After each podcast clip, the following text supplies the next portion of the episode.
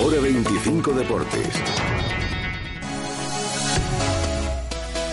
Hola, ¿qué tal? Saludos de Joseba Martín. Seguimos aquí en Hora 25 Deportes, en la sintonía de Radio Aro. Ayer se celebró en la Darraga de Logroño la gala del deporte de La Rioja en la que fueron homenajeados los mejores deportistas del año pasado y también recibió una mención especial todo el deporte femenino de La Rioja. El presidente Pedro Sanz fue el encargado de clausurar un acto en el que Elia Matriaín y Carlos Coloma recibieron los premios como mejores deportistas de 2014.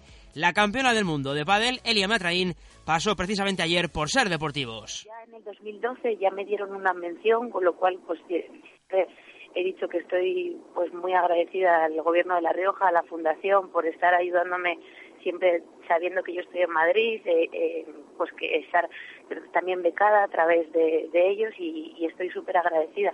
Lo que pasa es que yo entiendo que el pádel es un deporte que todavía no es mm. muy conocido. Es verdad que hemos pasado por fases en las cuales el circuito profesional no era algo oficial.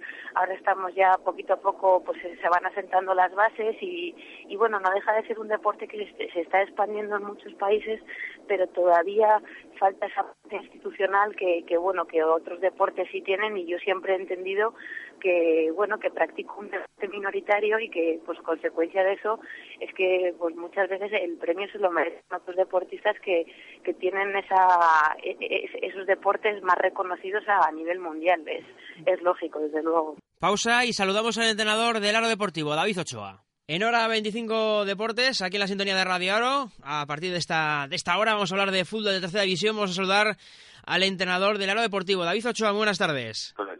Bueno, David, eh, así ya en frío, ¿qué balance hacemos del, del, partido, de esa derrota frente frente al Barea del pasado del pasado domingo? Bueno, evidentemente después de ver el partido en vídeo y ver varias jugadas, pues bueno, se te queda, no sé si peor sensación o, o bueno, al final, como, como dije el otro día, el fútbol es acierto, ellos acertaron, nosotros tuvimos bastantes más ocasiones que ellos y no acertamos. Entonces, bueno, El camino es bueno y creo que hay que seguir trabajando en esta línea. Sí, era la sensación ¿no? que te dejaba ¿no? después del partido, ¿no? a, pesar de, a pesar de la derrota, ¿no? sobre todo por esa primera parte en la que el equipo había luchado mucho, había hecho una buena presión, había, no había dejado pensar al, al Barea y, había tenido pues las mejores ocasiones. Sí, bueno, esa era un poco la idea, ¿no?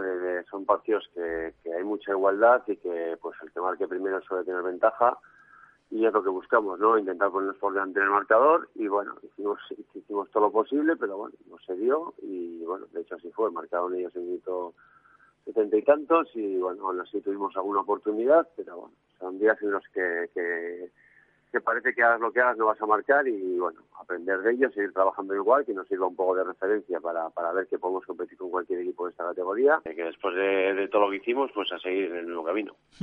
Eh, David, eh, hablaba, con, un, con un compañero, periodista también, durante el partido y me decía, bueno, en, en la lógica está, ¿no? Lo normal sería también, ¿no?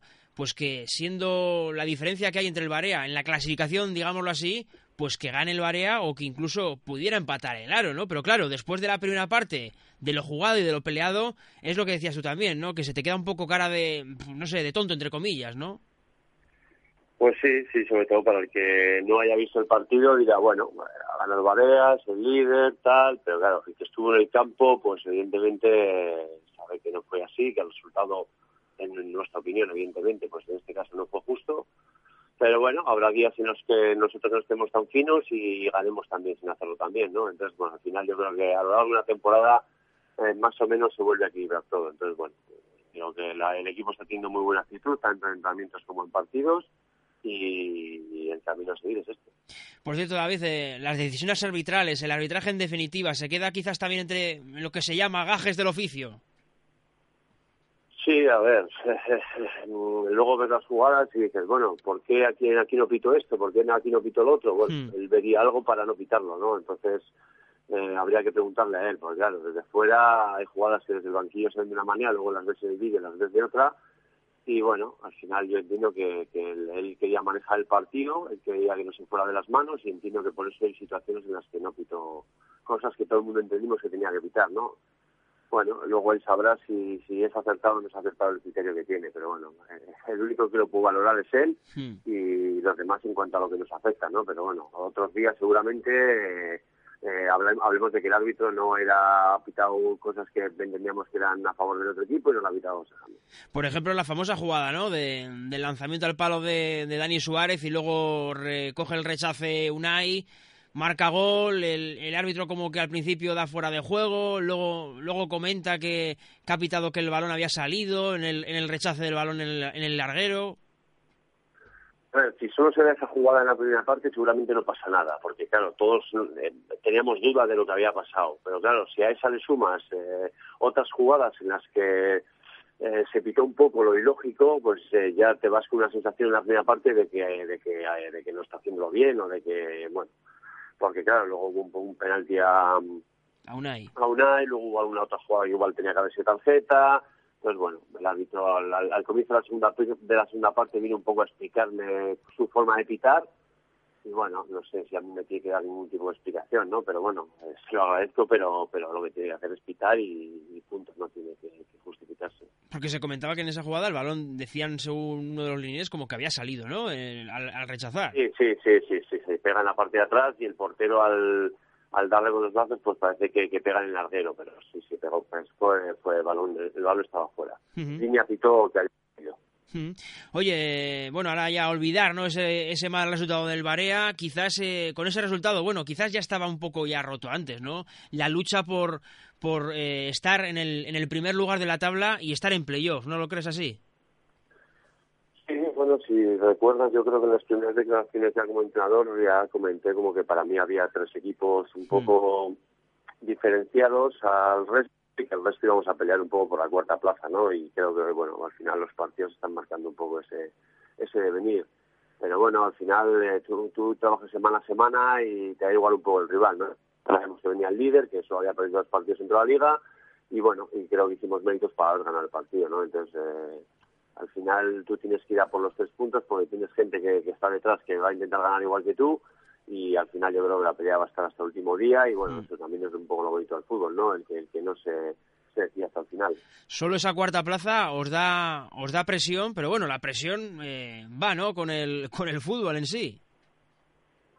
Hombre, está claro. Eh, eh, digamos que la clasificación la miras después de tu partido, ¿no? Entonces, bueno, a ti te interesa ganar y luego si no has ganado, pues ves un poco demás.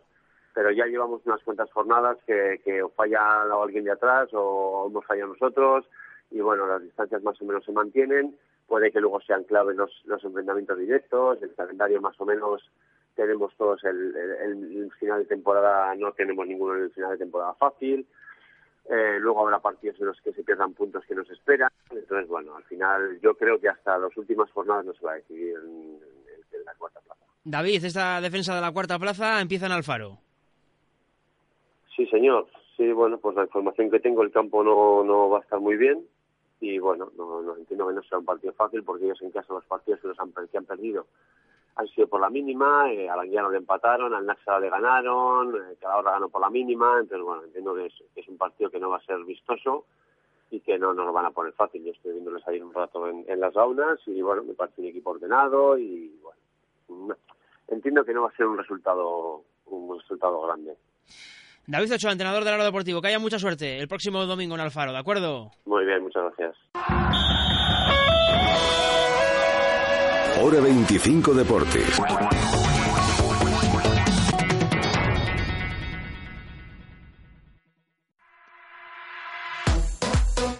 En fútbol, Carmelo Salazar, presidente del Aro Deportivo, ya conoce la sanción por el incidente del pasado fin de semana en el partido del Barea, una semana de inhabilitación y 22 euros con 50 céntimos de multa. Además, ayer Tomás Santos, secretario de Estado de la Seguridad Social, habló de las recientes huelgas del fútbol modesto. Para Santos no existen razones para que pare el fútbol y añadió, el problema nace de denuncias de propios deportistas ante la inspección de trabajo. Eso sí, la Real Federación de Fútbol Español, según un comunicado, ha anunciado que ya son casi 15.000 partidos los que se han suspendido. La Federación Murciana es una de las últimas que se ha adherido al paro y más de medio millón de deportistas han participado en las protestas. Que pasen feliz noche y recuerden que luego tiene una cita con el larguero. Hasta luego.